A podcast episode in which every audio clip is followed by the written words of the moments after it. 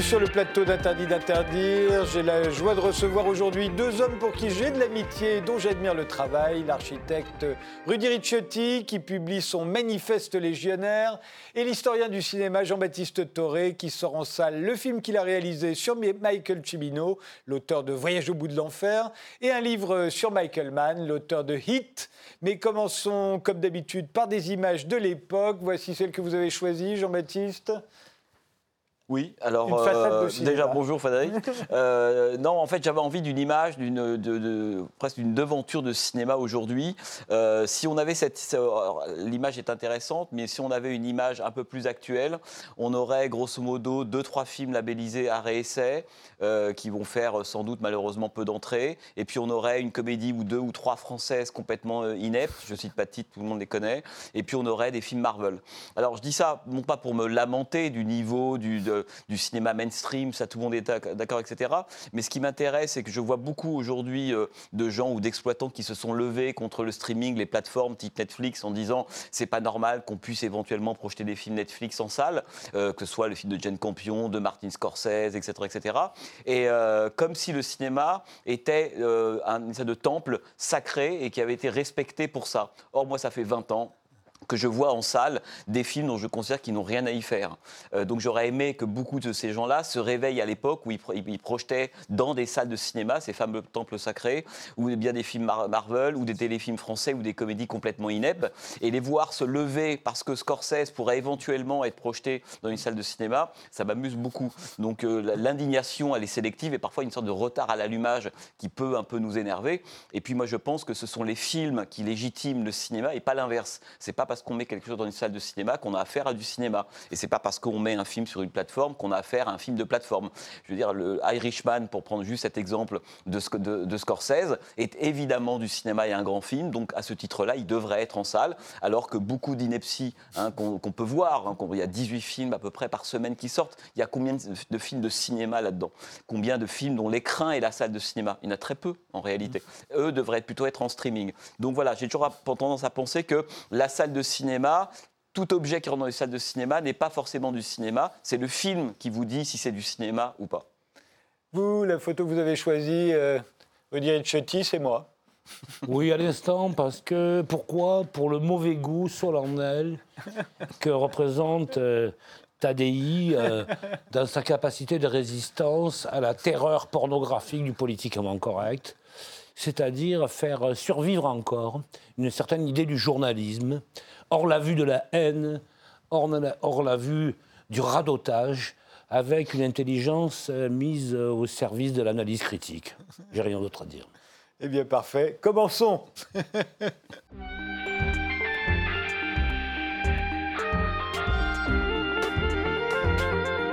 Rudy Ricciotti, Grand Prix national d'architecture. Vous avez inauguré cet après-midi avec le président de la République et sa femme le 19M, le gigantesque bâtiment que vous avez réalisé pour la maison Chanel, porte d'Aubervilliers.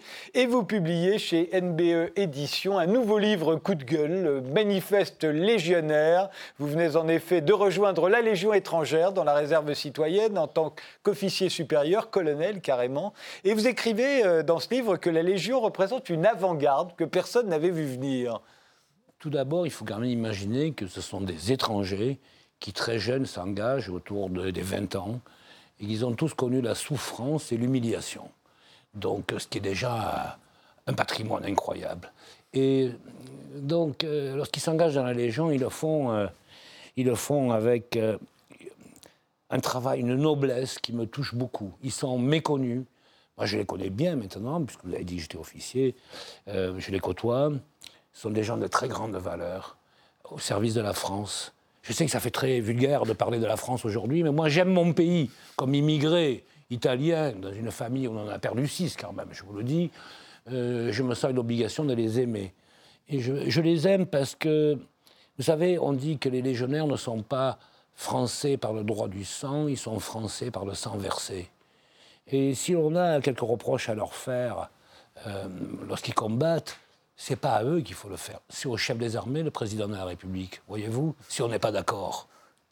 Et euh, l'exercice de la discipline de la rigueur, de l'humilité permanente, de la solidarité, de la fraternité, les amène à porter au plus haut euh, euh, leurs valeurs, c'est-à-dire euh, la fidélité, l'honneur et la fidélité.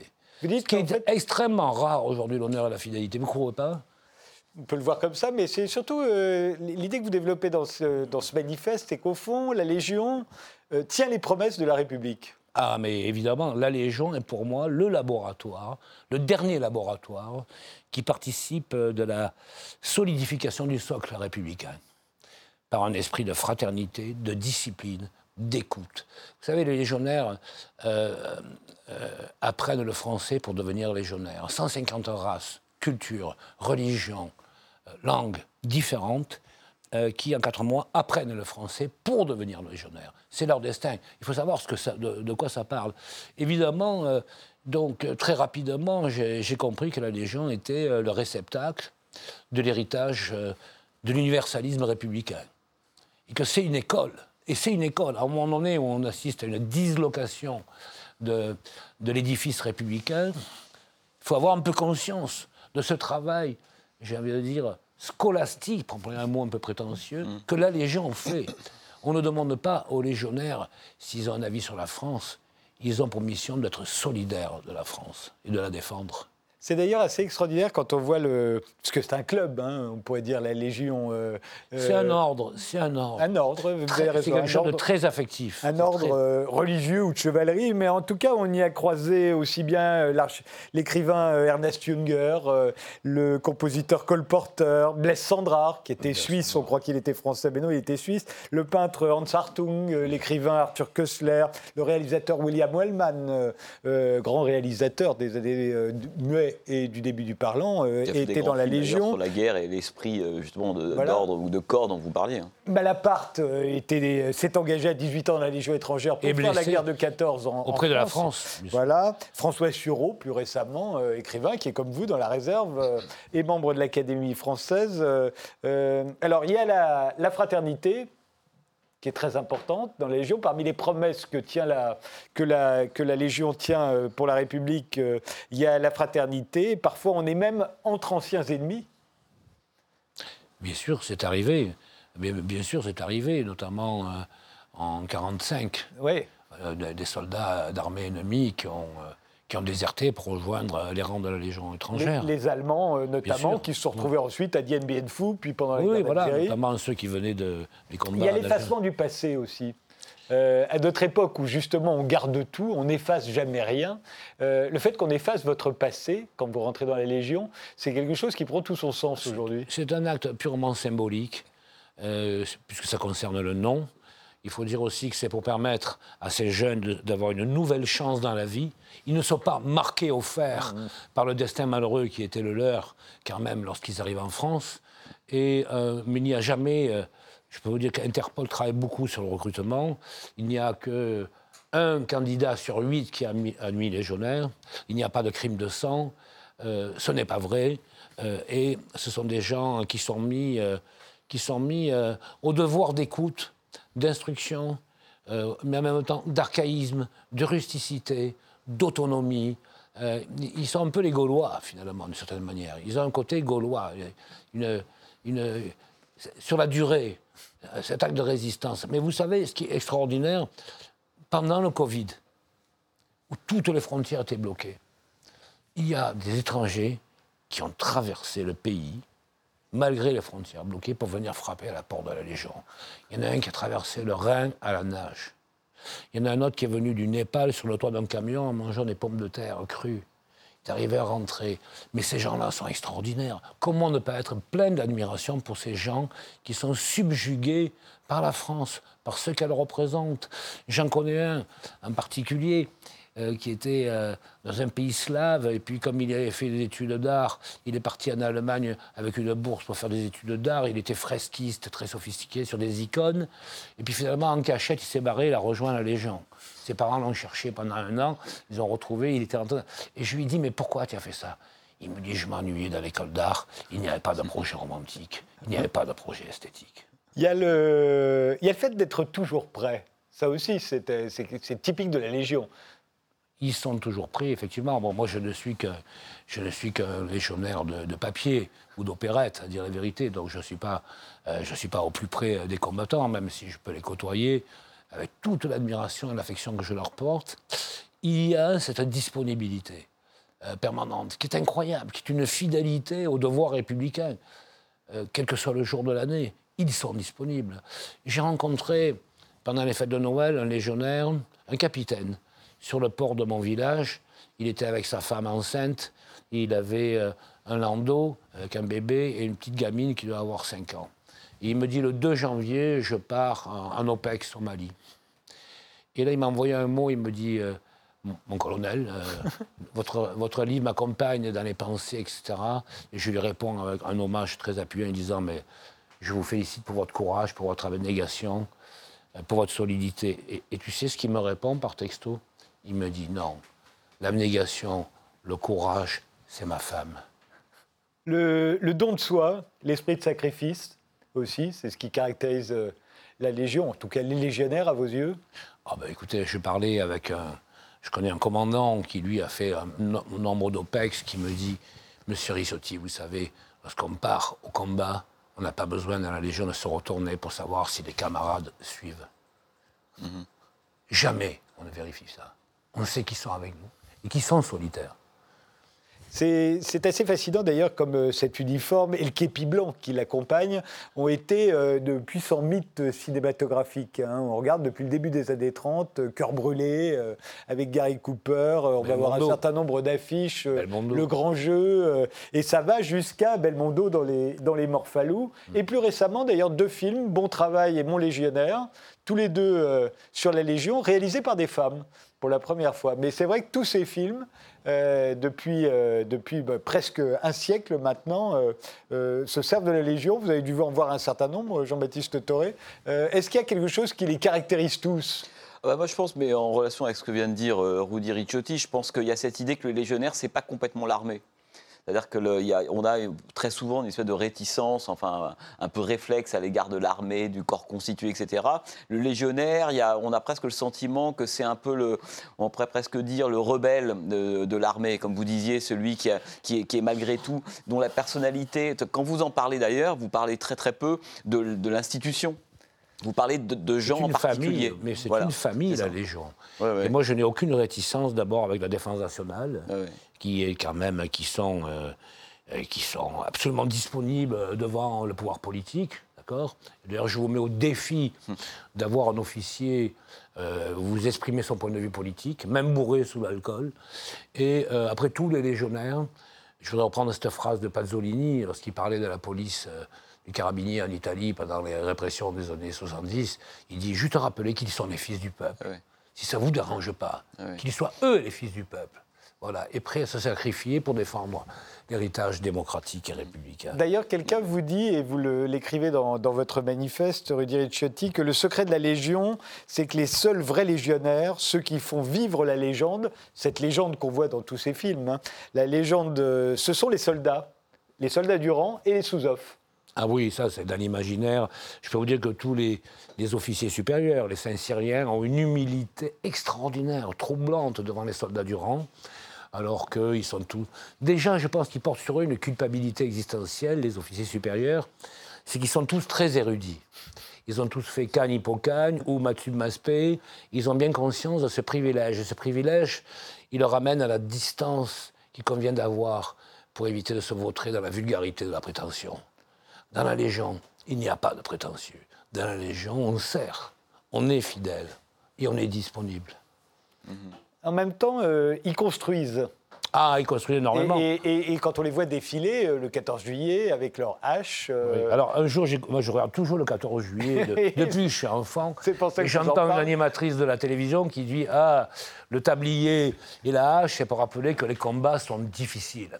je me dis Mais comment la télévision française peut être aussi stupide? C'est le symbole des bâtisseurs. Et d'ailleurs, si on fait l'inventaire de tout ce que les légionnaires, j'en parle dans le livre, on s'aperçoit qu'ils ont davantage construit que détruit finalement. Ils ont asséché les marais euh, de, la plaine de la Mécara euh, à Sidi à la où il y avait une, enfin, le paludisme au maximum. Non, ils ont fait beaucoup d'actions d'aménagement même du territoire, reconstruit les hôpitaux, euh, reconstruit euh, euh, des ouvrages d'intérêt public. mais, mais, tout ça est très méconnu. Et je crois que c'est très vulgaire de ne pas s'intéresser à cette mythologie qui est en même temps une réalité et quelque chose qui parle beaucoup de tendresse. Ils sont, vous savez, les légionnaires sont très attachants. Très, très ils sont d'autant plus attachants qu'il y a cette mythologie cinématographique qui n'est pas proprement française. On a vu avec les, affiches qu'on regardait, c'est beaucoup les Américains qui ont, qui ont, été fascinés par la Légion. Et euh, donc, euh, ils ont quelque chose d'attachant au-delà de nos frontières. Hein. Ah ben écoutez, ils ont une réputation, euh, évidemment, dans tous les pays d'Europe. également, les pays, oui, évidemment, ils ont une réputation, mais ils ont une réputation pour leur, pour leur bravoure aussi, pour leur, leur capacité de, combattre dans des situations désespérées. Euh, ce qui est quand même. Euh, je veux dire que les, commandos. C'est une caractéristique française? C'est quand même. C'est là où on se, sublime nous-mêmes. Écoutez, les commandos, euh, les commandos qu'on trouve dans certains bataillons, que ce soit en premier régiment étranger de cavalerie, qui sont des blindés, sont des gens extrêmement impressionnants par le silence. Cette personnalité du silence, du silence total, de la réserve, de la capacité d'écoute. Je vous assure, je suis très bavard. Lorsque je reçois des légionnaires chez moi, et je reçois autant des soldats du rang que des officiers, euh, j'ai honte, je parle trop. Ils attendent que je parle, parce qu'ils sont aussi très respectueux, très admirateurs. Ils disent un architecte. Mais quoi, un architecte C'est rien, un architecte, à côté d'un légionnaire. Mais vous rigolez ou quoi? Tu veux passer une soirée à t'emmerder, tu la passes avec des architectes, toi ou avec des cultureux. J'ai failli des légionnaires. Là, tu rigoles. En plus, ils résistent bien à Montaudorum. Hein, je peux vous dire, ils sont solides. Hein. Il y a eu un, réseau de prostitution qui a été démantelé en octobre dernier. Des militaires ou anciens militaires de la Légion ont été arrêtés. J'imagine que vous avez de bonnes oui, raisons de les défendre. Oui, oui, c'est à Nîmes. Écoutez, non, il ne s'agit pas de défendre, seulement de constater que, que des légionnaires qui sont enfermés pendant cinq ans, sans femmes, euh, dans un régiment, dans une caserne, entre l'âge de 20 et 25 ans, euh, qui sont bourrés de testostérone et de masse musculaire, qui aient des désirs sexuels, il ne faut pas trop s'en étonner non plus. Donc, euh, qui pratiquent et qui consomment des prostituées, c'est à peu près inévitable. Donc, ils n'ont pas le, temps de construire du lien social, puisqu'ils sont encasernés. Par contre, je suis plus je pense que vous êtes moins choqué par le fait que euh, la principale personnalité euh, préférée des Français, un écologiste célèbre, soit pris dans un système de harcèlement sexuel répété, ou que d'autres politiques dans de la pédophilie euh, marquée. Donc, moi, je ne suis pas choqué que des légionnaires aient des désirs sexuels qui s'adressent à des prostituées. Et vous dites aussi que la Légion, au fond, c'est l'alliance du génie gaulois et de la Légion romaine. Ah ben oui, d'ailleurs, il y a, euh, il y a, énormément de similitudes entre la Légion romaine et la, Légion étrangère, notamment sur le fait que l'acquisition de la nationalité, c'était pareil dans, la, Rome antique. Au bout d'un certain nombre d'années de service, de fiabilité, euh, le, combattant a été repéré comme étant un bon soldat romain. C'est pareil en France. Euh, sur l'apprentissage, sur euh, la notion de répétition, sur l'acquisition de la langue, sur la, fidélité euh, euh, au commandement, sur le courage, sur la solidarité avec les autres. Un jour, un jour on m'a passé, je devais faire une émission sur cette émission catholique, là, le, dimanche matin. Le jour du Seigneur. Le jour du Seigneur, ça tombe juste sur moi. Et on me donne un texte, l'évangile selon Saint Matthieu, dans lequel il y a marqué, je lis le passage où on voit un légionnaire de Rome vient demander au Christ de sauver la vie d'un de ces hommes. Mais ça tombe juste sur moi, ça. C'est incroyable. Et il me demande un commentaire. Alors moi, je leur dis, écoutez, euh, que le Christ sauve la vie d'un homme, ça me paraît la moindre des choses. Ça a été censuré. Pourtant, c'était un bel éloge au christianisme, quand même, à la vérité révélée. Ils l'ont coupé. Après ça, ils l'ont coupé.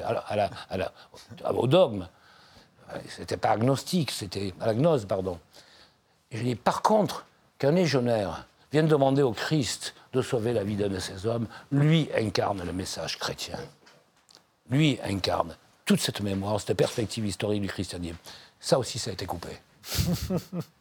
Un commentaire, Jean-Baptiste Toré, sur la Légion en, en, vous écoutant parler, je me disais, mais effectivement, cette popularité de la figure du légionnaire, mais dans, la, presque dans la pop culture, dans le cinéma, etc., je me dis qu'en fait, de façon presque inconsciente, ils, ont peut-être deux ou trois traits qui sont l'antidote de notre époque. C'est-à-dire que, un, il n'y a pas de délit de provenance quand on est légionnaire. D'où qu'on vienne, c'est ce que vous disiez. Que vous soyez musulman, Exactement. agnostique, Absolument. juif, chrétiens, ils en ont rien à foutre. c'est pas du tout le sujet.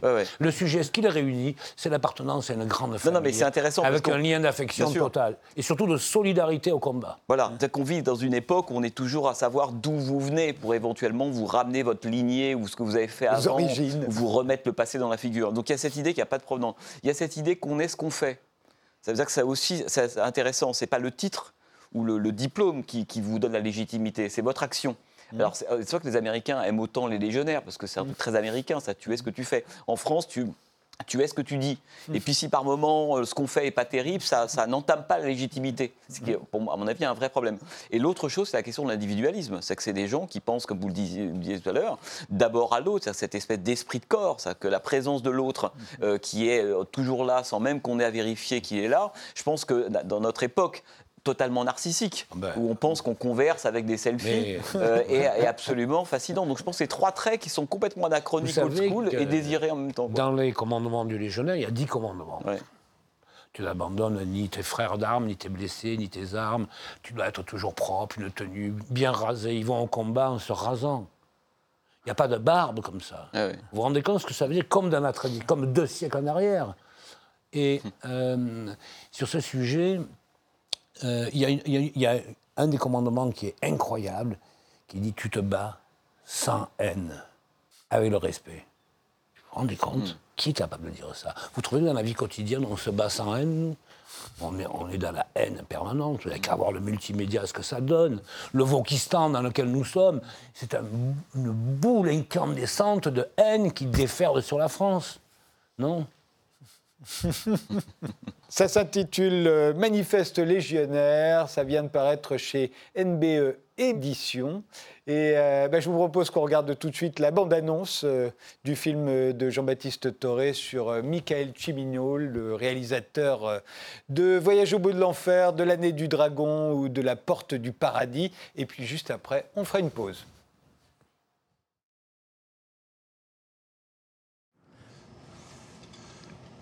If I say his name, it is Chimino, correct? Yes. Chimino. Chimino. Okay.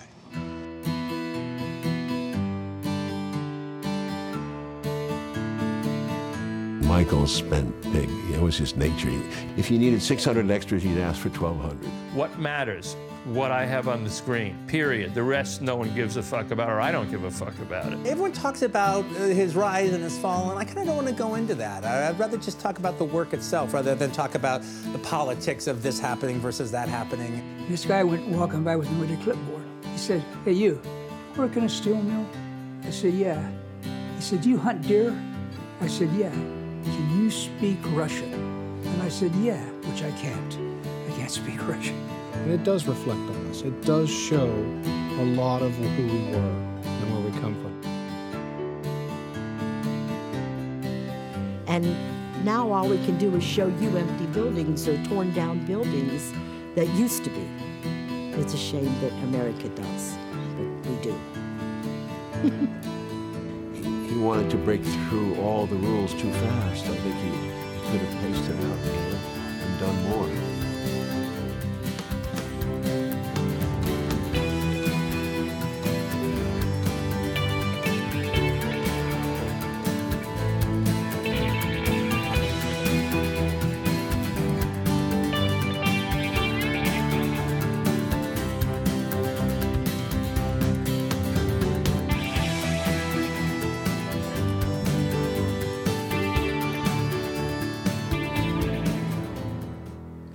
Friend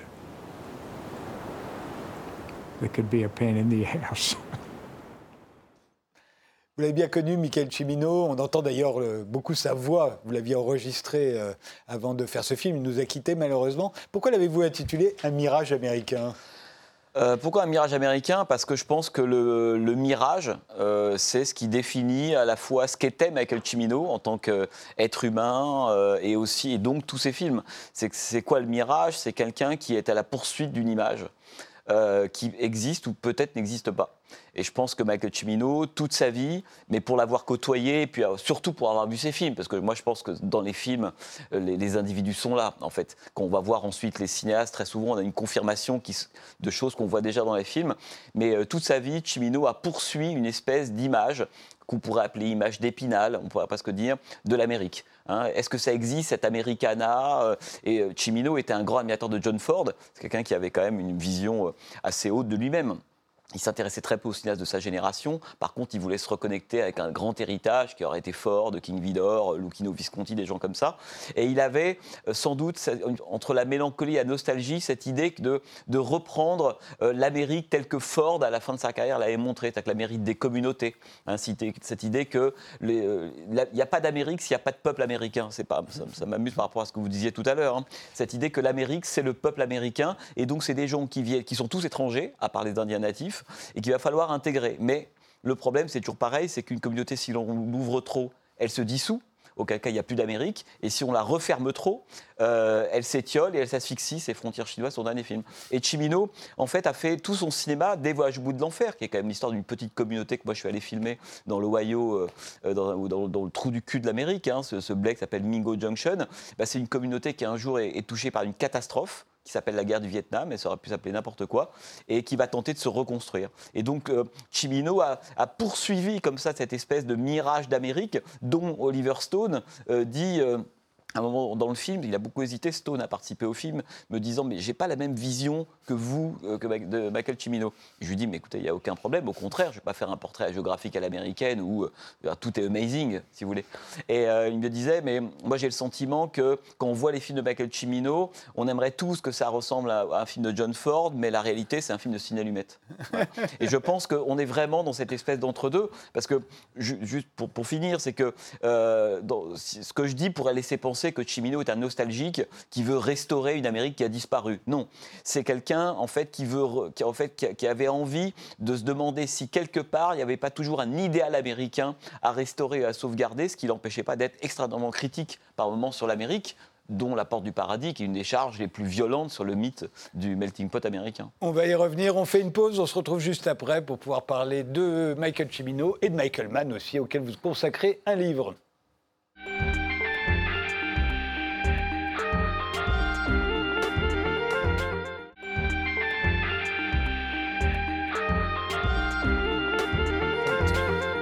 Nous sommes toujours avec euh, Rudy Ricciotti et Jean-Baptiste Toré. Jean-Baptiste Toré, critique et historien du cinéma. Vous êtes déjà l'auteur d'une douzaine de livres et de deux films. Le troisième, Michael Cimino, Un mirage américain, sort en salle. Il est consacré au réalisateur de Voyage au bout de l'enfer, de La porte du paradis, de L'année du dragon. Euh, quelqu'un que vous avez bien connu, qui a tourné sept films en 20 ans et qui a passé les 20 années suivantes à rêver à des films qu'il n'a jamais tournés. Euh, quand euh, euh, je vous demandais tout à l'heure pourquoi vous l'aviez euh, intitulé Michael Cimino, un, mirage américain, j'avais envie de vous, de, donner la, citation que vous faites de, Cimino, que je trouve assez géniale. Il, il disait Faire du cinéma, c'est inventer une nostalgie pour un passé qui n'a jamais existé. Ah oui. Écoute, oui, en fait, c'est la, c'est la suite du mirage. Hein. C'est-à-dire que c'est à la fois la, la, conscience, d'une certaine manière, qu'il faut bien un idéal, il faut aller vers, vers une image qu'on a envie de voir. Dans La du Dragon, qui est un film, qui est un film formidable et qui aura. Qui avec, avec Mickey Rourke. Hein. Qui la polémique dans les années 80. L'un des personnages dit à, à Mickey Rourke Tu poursuis quelque chose qui n'existe pas. Et c'est quoi ce que poursuit euh, la Dragon? C'est que c'est un, voilà, un Américain, euh, c'est un Polac, comme il le dit qui, et qui aimerait que toutes les communautés américaines se mettent au diapason de l'Amérique. Vous savez, c'est le dernier plan de, sur la piste des Mohawks de John Ford, je ne sais pas si vous vous souvenez, film de 39, dans lequel on a un Indien huron, un colon, une servante noire, tous ces gens-là, à un moment donné, dressent les yeux vers le ciel et on voit l'érection du drapeau américain. Ça, c'est le fantasme fordien et c'est le fantasme de Chimino. Si tous ces gens-là pouvaient à la fois être de communautés différentes. C'est ça l'Amérique, évidemment. Hein. Et en même temps, à, un certain moment, pouvoir se mettre en accord autour d'une même chose, d'une même image, qui est l'idéal américain, serait formidable. Mais le problème, c'est que Mickey Rourke, il veut tellement cet idéal américain que ça en devient presque pathologique. Il y a une forme d'absolutisme. Et il va voir au début la communauté asiatique de New York en leur disant écoutez, moi, américain, alors qu'il est polac d'origine, moi, américain, c'est 200 ans, votre civilisation de 3-4 000 ans, je m'en fous, maintenant vous êtes aux États-Unis. C'est très intéressant fait que Chimino a aussi, euh, on pourrait presque dire, pris en compte la, dimension presque, on pourrait dire, pathologique hein, de cette espèce d'image de, ou d'Amérique qu'on tente de, retrouver en, réalité. Moi, quand j'ai fait le voyage avec lui en 2010-2011, c'était lui qui m'avait dit, à l'époque, je devais passer du temps avec lui euh, pour écrire, il m'avait dit, écoutez, on va pas s'asseoir dans une pizza de Beverly Hills pendant une semaine. Hein. Euh, il m'avait dit, si vous voulez comprendre mes films, on va prendre la route. Je n'allais pas lui dire non. Euh, on va prendre la route et c'est lui qui a fixé le voyage de la Californie au Colorado où on allait voir un vieux cow-boy qui pour lui incarnait une forme d'Americana qui s'appelait Alan Keller qui avait été le, doubleur de James Caan et le doubleur de John Wayne notamment dans Son dollar pour un shérif en 68. Cet homme était une sorte de molosse incroyable, il avait des genoux en plastique tellement il était tombé de cheval souvent et c'était intéressant parce que le moment où j'ai vu cet homme colossal, sorte de Ben Johnson, si on voulait, énorme, qui a enlacé Chimino, homme de l'Est, plutôt aristo, cultivé, études d'architecture et d'art, j'ai compris en fait ce, que, ce qu'était Chimino. C'était à la fois une impulsion vers l'Est, hein, la vieille Europe, il fera un jour le Sicilien, grand amateur de Visconti, et en même temps un désir d'Amérique, mais d'Amérique fordienne, quoi, véritablement. Et euh, je pense que c'était vraiment ça, on pourrait presque dire le, paradoxe de, de, de. Là, on voit la du Sicilien derrière. Voilà, ça c'est le, c'est le versant vieille Europe de Chimino, amateur de, aussi bien de évidemment de Giuliano, de l'Italie, de la culture européenne, du Guépard, de Visconti. Hein, l'un de ses films fétiches, ou de Dostoïevski euh, et toute la littérature russe. Mais alors, euh, c'est drôle, je fais cette citation de, de Chimino, euh, faire du cinéma, c'est inventer une nostalgie euh, pour un passé qui n'a jamais mm. existé. Je trouve que ça correspond bien aussi à votre film, qui est un, très beau film à mes yeux, mais, mais je me demande si vous n'avez pas inventé une nostalgie pour Chimino qui n'existe pas de la même manière. Et, ça ne m'étonne pas qu'Oliver Stone vous ait dit, mais en fait, qu'il hésitait un peu à faire le film. Parce qu'il n'avait pas la même vision que vous, que Chimino et James Toback, qu'on entend aussi beaucoup, ou même Tarantino. On voit bien qu'au fond, ils, ont une forme d'admiration pour Chimino, mais n'en ont pas forcément la, nostalgie. Or, quand on voit le film, moi qui n'ai jamais tellement estimé euh, Chimino, par exemple, alors que je trouvais c'était plutôt un réalisateur qui se surestimait lui-même, justement. Euh, en fait, en voyant votre film, je me suis dit, il faut absolument que je revoie tous les films de Cimino que j'ai chez moi, mais que je ne regarde jamais. Hmm.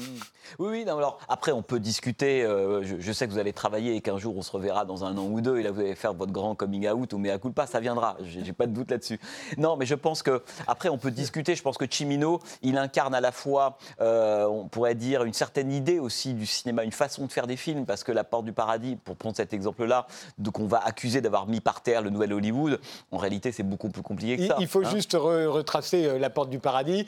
Le, jour où il a l'Oscar et du meilleur euh, réalisateur pour euh, Voyage au bout de l'enfer et du meilleur film, et puis il y a plein d'Oscars. le lendemain, il part tourner ce film et ça va être une, ça va ruiner sa réputation. Il est au sommet, ça va ruiner sa réputation. Le tournage va durer deux ans, faire, coûter 38 millions de dollars, ce qui est énorme à l'époque. Oui, ah, et ça va être un échec commercial. Voilà, échec commercial et après, l'histoire officielle, euh, qui est comme toujours, euh, contient une part de vérité, une part de, enfin, d'approximation, c'est que l'histoire officielle nous dit que c'est Michael Cimino, l'homme qui a été au sommet d'Hollywood en 79, homme venu de nulle part, à contre-courant, à contre-temps. C'est quand même l'homme qui, en 74, va chercher Clint Eastwood pour tourner dans son premier film, qu'une journaliste américaine vient de traiter de fasciste. Personne de sa génération ou dans le milieu contre-culturel progressiste américain de l'époque ne serait allé chercher le nazi Clint Eastwood. Lui, il y va. Donc c'est quelqu'un qui a toujours été dans l'anachronisme et le contre-temps pourrait dire. Et quand il fait Voyage au bout de l'enfer, aujourd'hui classique, ultra célébré, dont je pense que c'est un des plus grands films de l'histoire du cinéma américain de ces 40 dernières années, avec un mélange entre une forme, on pourrait dire, viscontienne, somptueuse, une grande forme, et un côté home movie. Moi, c'est ça qui m'intéressait. C'est que c'est pour les gens que je suis allé voir dans l'Ohio, Voyage au bout de l'enfer, c'est pas un grand film de l'histoire du cinéma. Ils me disent pas quel grand raccord formidable c'est leur vie. Visconti. Donc, c'est beaucoup plus fort. C'est-à-dire que c'est ça le pouvoir, le cinéma vous apprend le monde. C'est pas un truc entre cinéphiles, historiens de cinéma. C'est pas, pas grand-chose si c'est que ça un film. Par contre, ces gens-là, 40 ans plus tard, Voyage au bout de l'enfer, le tournage a été un moment mythologique. Et moi, quand j'y retourne, je réactive une mythologie. Et quand ils me parlent de Voyage au bout de l'enfer, ils me parlent d'eux-mêmes. Mmh. L'un d'entre eux me dit, moi, quand je revois Voyage au bout de l'enfer, d'abord, il se souvient à peine du nom de Michael Cimino. mais quand je vois Voyage au bout de l'enfer, je pense à mon copain qui est mort dans l'usine euh, sidérurgique à côté.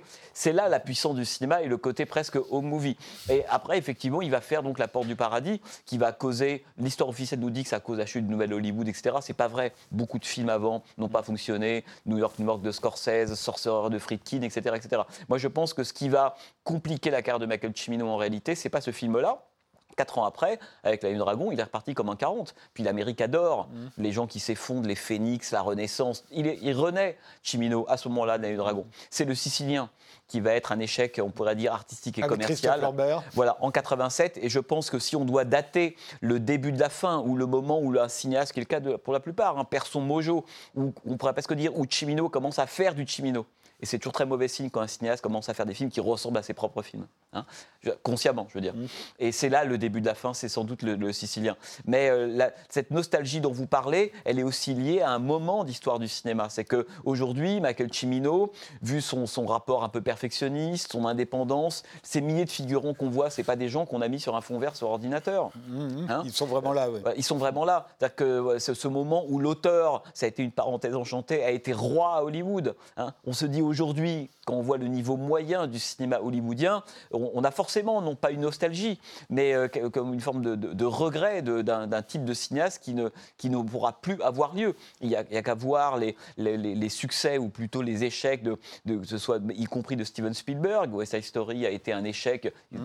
Ces films, ou Guillermo del Toro, le dernier Michael Mann, etc., sont des films qui ont été écrasés par quoi? Par un film dont moi-même, j'avais même pas entendu parler avant de savoir qu'il avait, avait écrasé ces films-là, c'est Spider-Man 2 on vit dans un autre monde.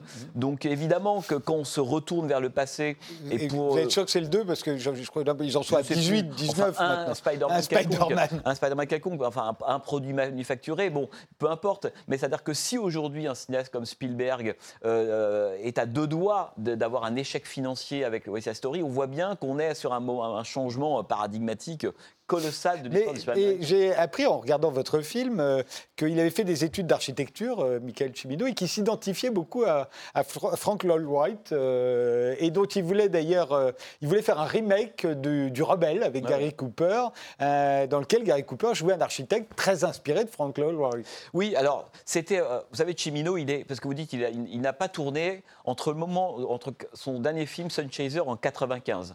et, et le moment de sa mort 2016, 20 ans où il a, passé, effectivement, il a travaillé. Il ne s'est pas tourné les pouces à Los Angeles. Il a travaillé, il a tenté de développer des films, ça s'est jamais fait. Même un film sur le Tour de France qu'il voulait faire. Il voulait adapter la condition humaine de Malraux, ça a été vraiment une de ses arlésiennes, etc.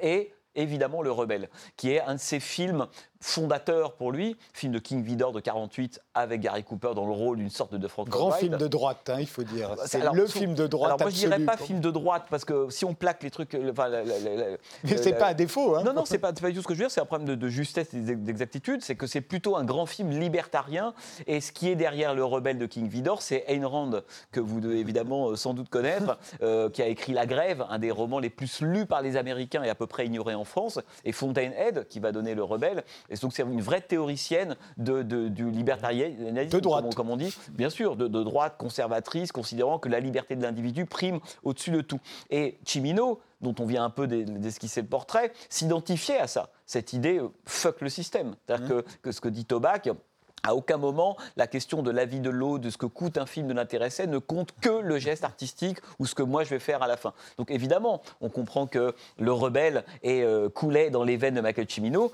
Il a voulu faire pendant très très longtemps un remake. Il a écrit évidemment le, scénario, etc. Mais il avait l'idée de le proposer à Eastwood. Euh, et Eastwood euh, a, refusé, non pas parce qu'il n'aimait pas le rôle de ce personnage, mais parce qu'il a eu peur à l'époque d'être comparé à Gary Cooper. Et il voulait pas rentrer sur le terrain de Gary Cooper, donc il a dit non. Mais le oui, c'est à la fois un film et un roman. vu le Rebelle euh Oui, bien sûr. en t'écoutant, je me dis quand même que cette, énergie du cinéma euh, euh, relève de, la capacité à transformer, à rectifier le, réel, le réinventer, et devient finalement la métamorphose de nos, de nos névroses sociale, commune, collective mis en 2D, animé, grand format, avec des couleurs remasterisées, superbes, etc. C'est la mise en jouissance de, de la névrose de, eh notre monde. Et en ce sens, c'est plus fort que le métier d'architecte. Parce que nous, on a pour objet et obsession de transformer le réel. Vous, non seulement vous le transformez, vous le, le, vous, le manipulez. Vous êtes des manipulateurs incroyables, des sorciers. De cinéaste, c'est un métier de sorcier. Hein. On va écouter d'ailleurs un cinéaste, c'est Quentin Tarantino dans votre film, euh, parce que ça fait le bon lien entre Michael Cimino, auquel vous consacrez donc un film, et Michael Mann, auquel vous consacrez un livre. On écoute euh, Tarantino dans le film de Jean-Baptiste Toré.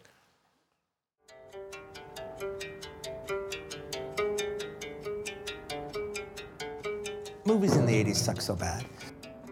One of the things that was so bad about them was they just were just full of Hollywood timidity. I mean, you would read an interesting paperback and the book could go anywhere. But then, like, if they ever did a movie about it, you knew they weren't going to go everywhere, that they would dumb it down. It was like, you know, it was just like the 50s all over again, except it was all self imposed. And, um, but there were a few movies that broke that line. There was a few movies that like went further than you expected them to, and they kind of existed on a different plane than all the other movies, especially when it comes to like an action crime kind of thing. And uh, but you could kind of count them on, on, on one hand, and it was you know it was definitely uh, uh, De Palma's Scarface was definitely one of them. Uh, Michael Mann's Manhunter was one of them. William Freakin's uh, To Live and Die in L.A. was one of them. Uh, Hal Ashby's Eight Million Ways to Die was another one. But the fifth one that like makes it a trifecta is Year of the Dragon. And that's it, as far as I'm concerned. Alors passons à, à Michael Mann, euh, qui est cité par, euh, par Tarantino. Vous lui consacrez donc un livre intitulé Mirage du contemporain chez Flammarion, encore une histoire de mirage. Hein. Oui. non, mais surtout que le titre de ce livre sur Michael Mann a, été. C'est quelque chose qui a été pour moi évident, mais il y a déjà 7-8 ans. Donc voilà, il y, a, une conjonction, un hasard d'actu qui veut qu'effectivement je me Vous aimez les mirages. Mais vous avez bien compris, Frédéric, ce sont deux mirages qui n'ont rien à voir. non, hein, c'est même euh, presque l'antithèse. Hein. Le, Michael Mann, il faut le rappeler, c'est le réalisateur du Solitaire, de Hit de révélation, d'Ali, de collatéral, de public ennemi. C'est le contraire de Chimino parce que lui, il trône quasiment depuis 30 ans. Hein. Enfin, il trône, oui, oui. Enfin, euh, la carrière de Mann, elle est particulière parce que c'est quelqu'un qui commence le solitaire qu'on voit là derrière vous, qui date donc de 1980. Alors lui, c'est un autre paradoxe par rapport à Michael Cimino. Alors, ils partagent tous les deux, à mon avis, une forme d'anachronisme au sens strict du terme, à laquelle moi je suis très sensible, c'est que c'est des gens qui ne sont jamais a priori de leur temps. Euh, moi, j'aime beaucoup ça parce que, y a, comme le dit Chimino à la fin du film, une part de moi à 20 ans d'avance, une part de moi à 20 ans de retard. Et Chimino, euh, Michael Mann, c'est aussi une forme d'anachronisme. C'est que c'est des gens, en fait, qui, qui, arrivent à capter le contemporain parce qu'ils n'ont pas l'illusion d'être dans le présent. Moi, moi, à titre personnel, je pense que quelqu'un qui me dit j'habite le présent, je suis dans le présent, je le comprends, je pense qu'il est tout de suite ringard et dépassé. je pense qu'on est toujours en retard ou en avance, mais on est rarement de son temps. Et, euh, et je pense que Michael Mann, c'est vraiment ça. Il arrive en 80. Donc c'est quelqu'un qui a l'âge de Friedkin, Scorsese, Coppola, de toute cette génération. Et de Chimino, il a 3-4 ans moins. Mais pendant que tous ses amis ou ses compagnons, on pourrait dire, du Nouvel Hollywood font des films et fabriquent le dernier âge d'or du cinéma américain, lui, il est ailleurs. Il est d'abord à Londres, il fait de la télévision. Il écrit des épisodes de Starsky Hutch, etc. Donc on va presque dire qu'il ronge son frein, en réalité. Et donc, paf, premier film de ce cinéaste américain des années 70 au moment où on plie boutique. Bon, c'est intéressant parce que ça crée une espèce Et le solitaire avec, euh, avec James Caan, c'est un pur film des années 70 Alors, c'est un pur film des années 70, que, on pourrait dire c'est la queue de comète des années 70, le, voilà, l'histoire de le réalisme, l'acteur, euh, et en même temps on sent déjà quelque chose des années 80 esthétiquement est en train de poindre, notamment via la musique. Donc Le Solitaire, c'est un film anachronique, comme si Michael Mann était arrivé trop tard au cinéma. Et ce retard va devenir quelque chose d'obsédant dans tous ses films. Euh, et puis ensuite, il va faire un deuxième film qui s'appelle La Forteresse Noire, qui sera un échec colossal. Et là, il rentre à la télévision, parce que bon, bah, ça marche pas trop pour l'instant, pour faire cette fameuse série comme showrunner, Miami Vice, qui va devenir à une époque où le mot showrunner n'existe pas. Hein. en fait, c'est lui qui va faire euh, Deux flics à Miami, c'est le titre euh, de la série française. Voilà, on les voit. Et alors, vous disiez, vous, vous avez grandi en regardant ça, hein, euh, Moi, je me souviens euh, d'aller au début des années 80 là-bas, à Miami, circuler sur Collins Avenue, Ocean Drive, de loger dans les hôtels Carlyle, Leslie, qui étaient formidables d'un point de vue architectural. C'était pas du tout à la mode. Même la plage à ah Miami était un, un labour. Il n'y avait personne, c'était désertique. Et euh, je me souviens avoir loué une voiture décapotable, une Chevrolet rouge décapotable. Et j'amenais mon fils qui devait avoir 4 euh, ans, 5 ans. On roulait de nuit euh, dans Miami. Il était émerveillé, tu vois. Il, voyait la, dimension cosmopolite de la ville, mais c'est surtout le panorama architectural. Euh, qui était très présent dans la série d'ailleurs. Ah évidemment, c'est une découverte des vertus imaginaires incroyables de l'architecture de Miami, le, French Deco District, je crois qu'il s'appelle comme ça. Toute cette architecture art déco, somptueuse, gracieuse et surtout marquée de, d'un régime décoratif extrême, ce qui était tout à fait le contraire euh, de, la puissance, euh, de la terreur minimaliste américaine déjà très active. Euh, le béton et le verre. Non, oui, non, non, le, minimal, le, le, minimal comme obséquiosité, vous voyez. Donc, et là, je découvre cette vertu narrative intense d'une architecture qui sourit, d'une architecture qui tend la main, d'une architecture avec de la tendresse. Et, avec du, et, avec un récit partagé, qu'on comprend, populaire. De, flic à Miami, euh, ça va donner un certain nombre de canons esthétiques des années 80. Hein.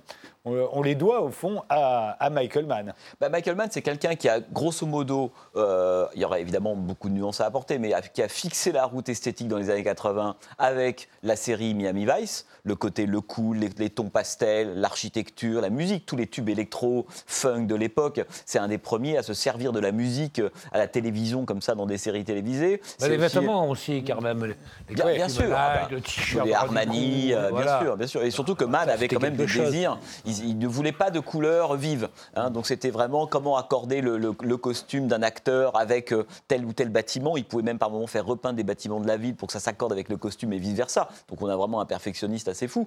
Dans les années 80, il fait ensuite Sixième Sens, Manhunter. Il a fixé la feuille de route esthétique des années 80, véritablement, on pourrait dire. D'ailleurs, à, l'origine du projet Miami Vice, c'est un ticket de métro sur lequel il y a marqué MTV Cops. Hein Donc c'est les flics d'MTV. Les flics d'MTV. Et dans les années 90, il va fixer encore un canon esthétique euh, somptueux qui est Hit. C'est-à-dire qu'il fait, euh, voilà, un critique américain parlait du 2001 du polar. C'est-à-dire que ça fait à peu près 25 ans maintenant qu'on voit des polars. Les 4 5 des polars sont des sous-hits.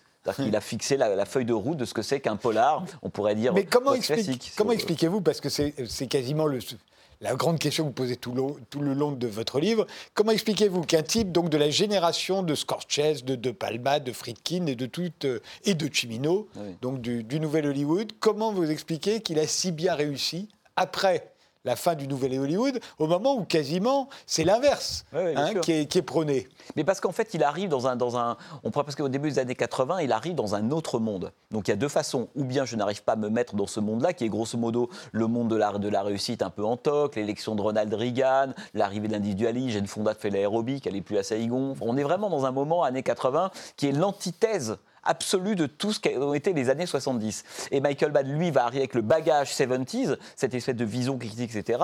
Et il tombe, il tombe d'une certaine manière, pour lui, dans, le, dans, le, dans la forme idéale de, ce que va être sa critique du capitalisme contemporain. C'est un laboratoire permanent. Et or, comme Michael Mann a fait quand même des, des études, ça reste, il a un fond marxiste, hein, Michael Mann. Dis-moi les rapports économiques, je te raconterai le monde. Hein, un film comme Collatéral et un, un, petit traité marxiste absolument génial de ce que c'est que la, la pathologie du capitalisme contemporain. Tom Cruise dans, dans le film, hein, qui est une sorte de tueur à gages, euh, indifférent à tout, qui ne s'intéresse à rien, qui ne pense qu'à son métier, ultra compétent, mais d'un vide existentiel total, et qui à la fin devient une sorte de Terminator. C'est une sorte de version radicale. Vous, dites d'ailleurs que tous les héros des films de, Michael Mann sont des professionnels prêts à tout sacrifier pour leur travail. Oui, bah parce que le parce que bah, Michael Mann s'inscrit à la fois dans l'histoire du cinéma américain, qui a toujours valorisé le professionnel. Voilà, hein, euh, être bon dans ce qu'on fait, c'est être en accord avec le monde. Donc euh, être bon dans son travail, qu'on soit voleur, boxeur, peu importe gage. Et lui reprend cette figure-là du professionnel en disant Ok, c'est quoi la maîtrise pour elle-même? En bout de course, c'est quoi l'horizon existentiel de, gens qui sont des professionnels accomplis? Et c'est là qu'on peut dire qu'il y a deux programmes dans les personnages de Mad. Il y a d'un côté le programme professionnel, hein, parfait, et le programme existentiel, c'est oui, mais alors euh, euh, la famille, euh, l'horizon, le sacré, à quoi ça fait rêver, etc. Et je pense finalement qu'il a montré la crise, mais indépendamment de ses personnages, de ce que c'est que cette espèce de, culture du professionnalisme à tout craint. C'est très bien, mais pourquoi faire? Et c'est pour ça que le, mirage du contemporain, donc qui est un mirage différent du Chimino, c'est ça. C'est que c'est quelqu'un qui, à mon avis, c'est la grande puissance critique de ces films. C'est pour ça que moi je dis toujours à des gens, vous voulez comprendre le contemporain? euh, mais politiquement, historiquement, allez voir les films de Michael Mann. Oui, vous dites hein. carrément que ces films documentent notre époque, ils se concentrent sur les bascules. Bien sûr. À un moment, on est passé d'une époque à l'autre. Bien sûr. Mais je pense que c'est là où Mann est très fort, à mon avis, c'est qu'il n'a jamais oublié, évidemment, c'est son côté sans doute américain, que la critique ne porte vous disiez tout à l'heure populaire, que si elle est à, l'intérieur d'une sorte de cheval de Troie populaire. Si vous faites un film militant ou à thèse pour la, secte des convertis, qui va toucher les 3000 personnes qui sont déjà d'accord avec ce que vous allez dire, ça n'a aucun impact. Par contre, se servir dans la machine hollywoodienne du blockbuster, du mainstream, et puis glisser un peu de Marcuse, un peu de Jabson, un peu de Marx, là vous avez gagné. Et Mann a compris qu'il ne fallait pas, c'est compliqué pour un Français, parce qu'en France on a souvent tendance à penser que la forme est coupable, cette générosité dont vous parlez, plus c'est agréable, plus on a envie d'y être, plus c'est chatoyant, plus c'est suspect. Hein.